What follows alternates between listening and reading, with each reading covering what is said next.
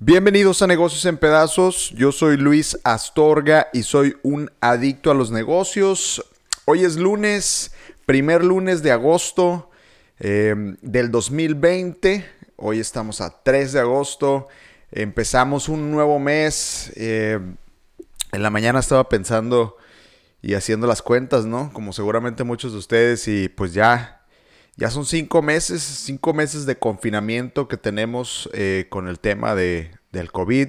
Cinco meses que han cambiado muchísimo nuestra dinámica, eh, no nada más de trabajo, nuestra dinámica social, nuestra dinámica familiar.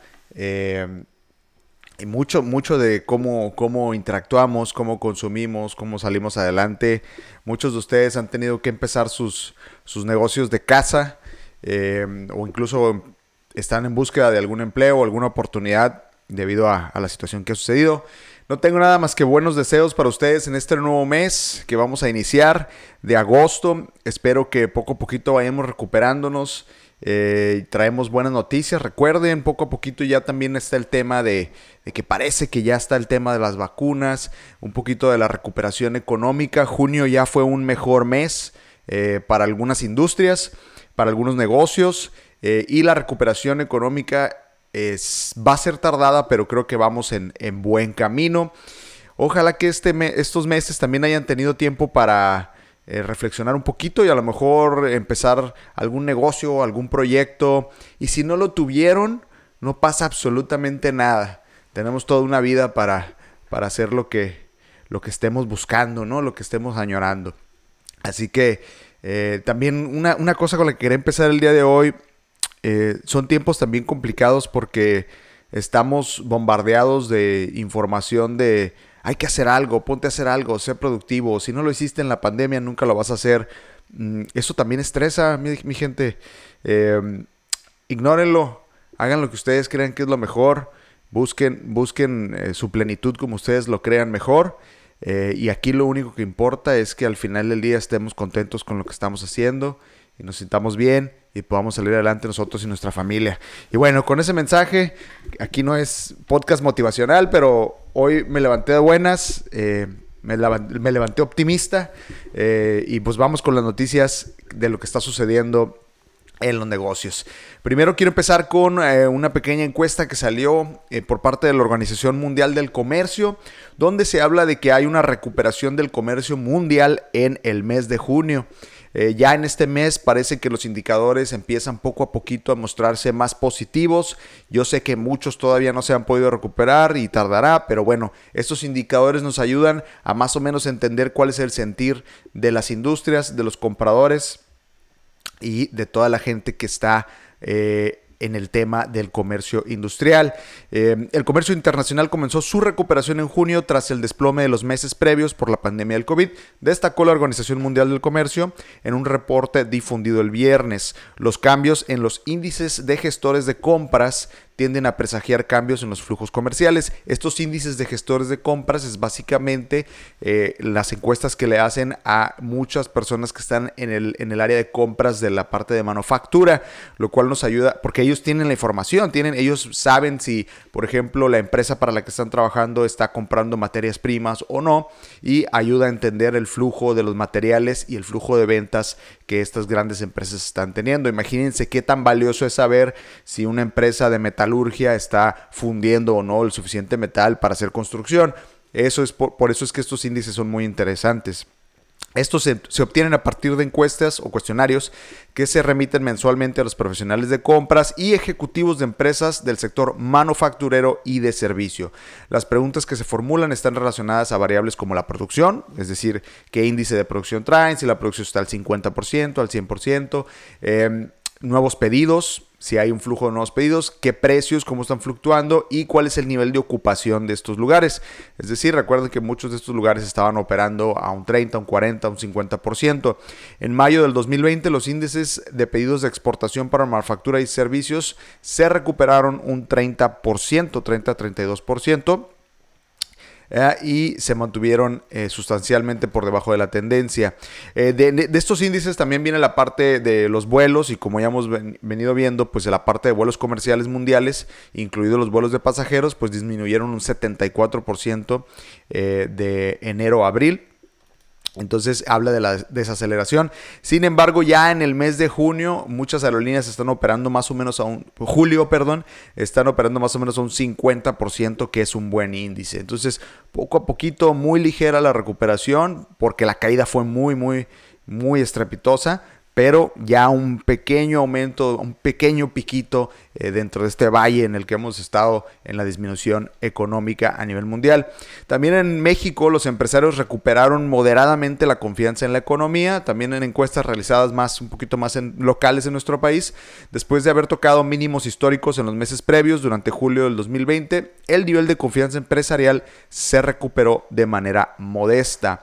En línea eh, con el proceso de reapertura gradual, los empresarios, empresarios mejoraron sus expectativas de, de, acuerdo a cifras de la encuesta mensual de opinión empresarial. El sector mostró mayor optimismo, fue el de la construcción, el que mayor optimismo vio, con un avance de cuatro puntos. ¿Por qué? Porque reabrieron las construcciones.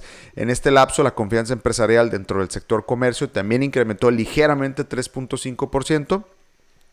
Pero pese al repunte presentado en los tres sectores económicos analizados, la confianza empresarial aún está en niveles bajos, muy por debajo del umbral del 50%. Entonces, en línea con los datos que tenemos internacionales, los datos nacionales también hablan de una ligera recuperación, ligero, eh, ligera confianza adicional eh, por parte de los empresarios. De nuevo, son prematuros, son pocos, pero ya son buenas noticias, ¿no? Digo, ocupamos buenas noticias, ocupamos a esos pequeños puntitos, esos pequeños picos en la, en la gráfica. Por otro lado, la empresa Cemex vendió todos sus activos en Reino Unido a Briton Group por 230 millones de dólares. La cementera mexicana informó este lunes que culminó la venta de ciertos activos en Reino Unido a Briton Group por unos 230 millones como parte de una estrategia más amplia para reducir deuda y tener recursos para fines corporativos generales. También Cemex es una de las empresas que más impactadas está, eh, sobre todo los meses que la construcción estuvo detenida. Cemex agregó en un comunicado que con la transacción, que incluye unos 30 millones de dólares de deuda, alcanzó la meta de desinversión de 1.500 millones y 2.000 millones de dólares planificada para este año. La empresa igualmente reiteró su compromiso con el país del Reino Unido, asegurando que va a mantener una presencia significativa en geografías claves, ya que retiene un núcleo de negocio integrado que abarca producción de cemento, concreto, agregados, asfalto y soluciones de pavimentación. Bueno, cambiando de industria, en el caso de Easy, la cablera que también provee servicios de telefonía y eh, internet, Ah, acaba de anunciar que va a subir 5% los precios, precios en todos los paquetes en septiembre.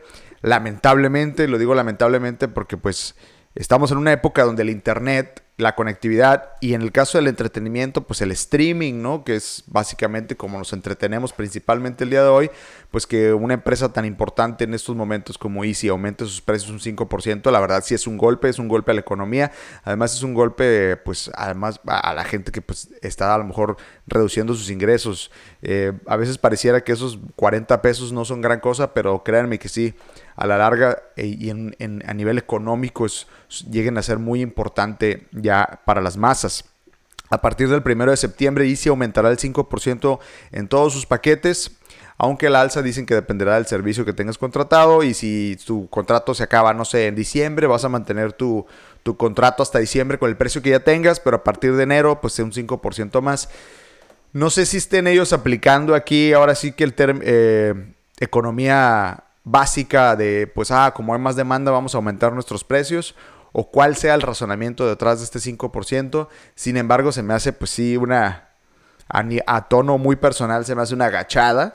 ¿Por qué? Porque eh, nada más para que se den una idea, en el segundo trimestre IXI registró ventas por 11 mil millones de pesos, que es un aumento del 10% en el segmento de televisión de paga, internet fijo y telefonía fija. O sea, aumentan sus sus precios. Y sí, entiendo que la demanda está muy alta, pero pues, híjole, aquí es donde también el sector empresarial, como muchos, tiene que apechugar poquito con la economía. Pero bueno, ahí está. Ahora sí que el consumidor decide si se queda con Easy, se va con otros, revalúa o simplemente acepta el 5% de aumento, ¿no? Por otro lado, una industria que, pues curiosamente también está muy, muy dolida. Eh, hemos hablado aquí de hoteleros y viajes y muchas cosas.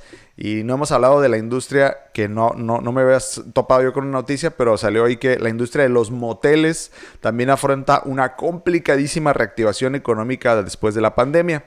Y el dato pues que me pareció curioso es Obviamente los moteles en su gran mayoría de paso, pues imagínense, no tienen absolutamente nada de uso en este momento con el confinamiento. Y uno de los grandes problemas es que pues el tema de limpieza y sanitización ahí pues es mucho más elevado que en un hotel normal. Eh, eh, por ejemplo, dan un dato de que en un hotel normal se gastan hasta mil pesos al mes por labores de limpieza por habitación. En un motel esto puede ir de tres mil a cuatro mil pesos ¿no? por habitación, eh, porque pues, los servicios son cortos, de, con una tarifa más baja para ellos, y pues se utilizan tres o cuatro veces en un día. ¿no? Eh, y muchos de los empresarios en esta industria mencionaron en la Ciudad de México que pues aunque se inscribieron al, padrón o al, programa de gobierno para darle hospedaje al, personal médico, al personal de enfermería eh, que, está atendiendo los casos de COVID, pues están de un 6 a un 30% de ocupación, lo cual pues iba a llevar a muchos de estas industrias, a, muchos de estos miembros de esta industria a la quiebra, ¿no? a tiempos muy difíciles. Ahora sí que una invitación a los usuarios de los moteles cuando salga el confinamiento, pues adelante, ¿no? Apoyen esa, apoyen esa causa.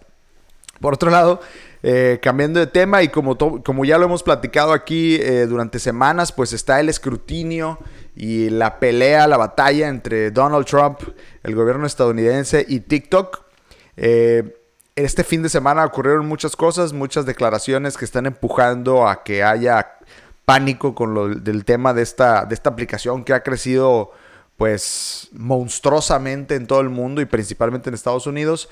Y pues el tema, nada más refrescándonos, es que los Estados Unidos están diciendo que TikTok está mal usando o podría estar robándose la información de millones y millones de estadounidenses. Lo mismo está pasando en Reino Unido, en otros países, incluso en la India ya se prohibió por completo la, la aplicación. Sin embargo, pues lo que está haciendo el gobierno es eh, básicamente presionar a, esta empresa para que también sea adquirida por una empresa estadounidense. Y ya tiene semanas que se ha, se ha dicho, ByteDance, que es la empresa dueña de TikTok, ha dicho que está dispuesta a vender a un conglomerado mayoritario de, empresas americanas o de propiedad americana para que haya tranquilidad en el tema. Se colocó a un CEO americano eh, al, frente de la empresa, eh, no recuerdo su nombre, pero es un ex ejecutivo de, Disney, de la compañía Disney. Eh, y ahora, curiosamente, la noticia interesante que sale hoy es que parece ser que la empresa que pudiera terminar comprando TikTok es nada más y nada menos que Microsoft. ¿Sí? La empresa de software y hardware Microsoft, la empresa de Bill Gates, eh, podría ser la que termine con una compra de una red social que tiene cientos de millones de usuarios. Eh, este, esta operación sería muy, muy interesante. Y Microsoft ya admitió que está en este proceso. De hecho, Donald Trump dijo que le daba 45 días a Microsoft para hacer la, la, transacción, que 45 días son muy pocos días para una transacción de este nivel. Pero pues seguramente lo que harían en 45 días por lo menos es tener un memorando de entendimiento que tranquilice al gobierno. Es decir, un memorando donde diga Estamos dispuestos a vender, Microsoft es nuestro potencial comprador, estamos en negociaciones, de tal manera que el gobierno se calme, no prohíba la, aplicación, porque pues no va a querer dañar a una empresa como Microsoft. Lo que haría esto para ellos es meterlos al juego de lleno del tema de redes sociales, una tecnología, un, un negocio por el que eh, del que, en el que se ha quedado atrás Microsoft. Eh, recordemos algunas de las compras interesantes que hizo Microsoft y que han sido muy, muy exitosas, que se salen de su, pues sí se salen un poquito de su, de su haber. Eh, por ejemplo, ellos compraron en algún punto la empresa que hace Minecraft, que es el, uno de los juegos más importantes de los últimos 10 años y los ha operado de manera muy, muy exitosa. También, si no sabían, Microsoft sí es dueño de una pequeña red social que se llama LinkedIn. Digo pequeña porque no es tan masiva como un Facebook, como, como un Twitter, como un Instagram, pero es la red más importante profesional, es la red más importante para profesionistas, la red más importante social de negocios. Ellos son dueños también de LinkedIn y la han operado de manera muy, muy exitosa e independiente. Y dos compras que fueron, pues, francamente muy malas fue la de Skype y la de lo que antes usábamos principalmente para videollamadas y que ahora nadie habla de ellos. Ahora todo es Zoom. Skype eh, y otra compra que hicieron fue Nokia, la, parte de celulares de Nokia. Esos dos negocios han sido muy, muy malos para Microsoft, mal operados, eh, eh, pero tenemos estos otros dos ejemplos como LinkedIn y la parte del desarrollador de Minecraft. Entonces, eh, imagínense Microsoft, ¿qué clase de jugador se va a volver si como dueño tiene ahora a TikTok, que básicamente está ahí arriba haciéndole una competencia encarnizada a Facebook y a Instagram? Se volvería de nuevo relevante eh, en este... bueno, Microsoft es muy relevante al final del día, digo, sigue siendo una de las grandísimas empresas top, sigue creciendo en sus negocios profesionales, pero la parte de redes sociales lo haría un jugador muy, muy interesante. Eh, también lo interesante sería saber qué van a hacer ellos, porque digo, hablamos mucho de que sí, qué hacen los chinos con la información. Eh, ¿Qué, hacen los chinos con la información de TikTok? Pero también qué haría Microsoft. O sea, aquí estamos asumiendo que los gringos van a hacer bien las cosas y no van a mal usar la información, pero pues bueno, no sabemos, lo único que estamos haciendo es dejando el mal en casa, ¿no? Es dejarlo aquí, que no salga de la casa. Ahora sí que le están dando confinamiento al mal de TikTok dentro de Estados Unidos, manteniéndolo en, si lo mantienen aquí, si Microsoft hace la compra, pero en el artículo habla claramente de que seguramente Microsoft va a utilizar la información de TikTok para poder hacer nuevos productos, para poder eh, vender más productos, para apelar, a, apelar, apelar, perdón, apelar a una audiencia mucho, mucho más joven, porque el, usuario promedio de Microsoft debe ser mucho más eh, de, de mayor edad. Entonces, interesante la verdad, si Microsoft compra TikTok, va a estar muy interesante cómo se va a poner la pelea este, entre, los grandes, entre las grandes aplicaciones. Y además, pues tendríamos un jugador nuevo con un brazo pues muy, muy poderoso. O sea, verdaderamente creo que esto sí podría cambiar el juego de las redes sociales, eh, de los, decía la semana yo pasada, de los jinetes del apocalipsis. Y ya casi no hablamos de Microsoft, hablamos más de Google, de Amazon, de Facebook. Eh, de Apple y esto creo que pum lo vuelve a poner ahí arriba eh, en esa competencia interesante entre ellos, ¿no? Bueno, por otro lado, y eh, una noticia interesante que de hecho pues aquí haciéndole servicio a mi amigo Roy que me la mandó en la mañana, eh, Virgin Galactic, eh, la empresa de parte del conglomerado Virgin, que Virgin pues está Virgin Airways, que es una aerolínea, está en su momento esta empresa creada por uh, Cranston, eh, fue eh, Virgin Records, que fue como se hizo muy, famosa, que era una disquera, eh, y pues Virgin ahora tiene muchas, muchas otras empresas, y dentro de ellas tienen a Virgin Galactic, que básicamente es la empresa, de aero, la empresa aeroespacial que pretende llevar turistas al espacio en un futuro próximo. Eh, la empresa hoy lanzó un, bosquejo, un diseño, un render de lo que serían las naves supersónicas con las que estarían llevando a gente al espacio, básicamente creando el turismo. Se ve muy interesante, se ve muy padre, muy futurista. Eh, debo decir que sigue viéndose muy, sí futurista, pero todavía muy al estilo, pues un avión eh, clásico, quisiera casi decir como un Concorde eh, pero pues más bonito, eh, no tan futurista como lo que está haciendo Tesla. Eh, y bueno, Virgin Galactic, como les decía, su, principal enfoque sigue siendo el turismo, aunque pues todavía no se sabe si en realidad lo vayan a llevar a la realidad en un futuro próximo por el tema de costos. Estamos hablando de que pues si ustedes tienen por ahí en, el colchón 250 mil dólares más o menos, es lo que les podría costar un tourcito para la órbita y echarse una caminata espacial a lo mejor eh, una lanita, 250 mil dólares por ir al espacio. Si los tuviera, la verdad los pagaría, lo valen. Imagínense cuánta gente va a poder ir al espacio contadas con las dedos de las manos, ¿no? Y por último, para finalizar, eh, Google eh, está invirtiendo todavía más en la empresa ADT. si no saben qué es la empresa ADT, es la empresa de seguridad probablemente de las más famosas a nivel mundial. Seguramente han visto algún sticker en algún negocio o en alguna casa que dice este, esta casa, este negocio está protegido con ADT. Pues ADT son los sistemas de sensores, cámaras y seguridad y alarmas eh, de los más importantes a nivel mundial y desde hace un tiempo Google está a la casa de ellos y acaba de invertir eh, más o menos 450 millones de dólares en esta empresa, un 6% de participación eh, en ADT para seguir fortaleciendo la, fortaleciendo la parte de seguridad para casas y pequeños negocios. Google tiene un pequeño equipo que se llama el Google Nest, que básicamente, viene siendo como un Alexa, pero de Google. El Google Nest es un asistente de voz y este se puede integrar a cámaras, sensores, alarmas, de tal manera que tengas un sistema pues relativamente sencillo, eh, conectado a la nube, por el cual puedas tener eh, un servicio de seguridad para tu casa o tu eh, negocio. Y bueno, Google diversificando todavía más sus negocios, ahora en el tema de seguridad patrimonial, vamos a llamarle así. Pues bueno, eso es todo por el día de hoy. Unos saludos aquí a toda la gente que me mandó un comentario por Facebook. Buenos días, Dania, María, Yasmín, Rosa, Maggie, Roy, David, a todos, muchas gracias por sus comentarios. Buenos días a todos. Este, y sí, David, creo que sí echaron a perder Skype. Este, y de hecho lo que dice aquí en Microsoft, sí echó a perder Skype, lo echó a perder porque no lo dejaron operar como un ente independiente, lo integraron dentro de Skype, de Microsoft, y la gente de Microsoft no supo, no supo qué hacer. No supo qué hacer con, con, la empresa, no la operó bien, no entendía el negocio bien y pues le echaron a perder feo, ¿no? Eh, Yasmín, ¿me sale bien el podcast motivacional? No, la verdad no creo que me salga muy bien.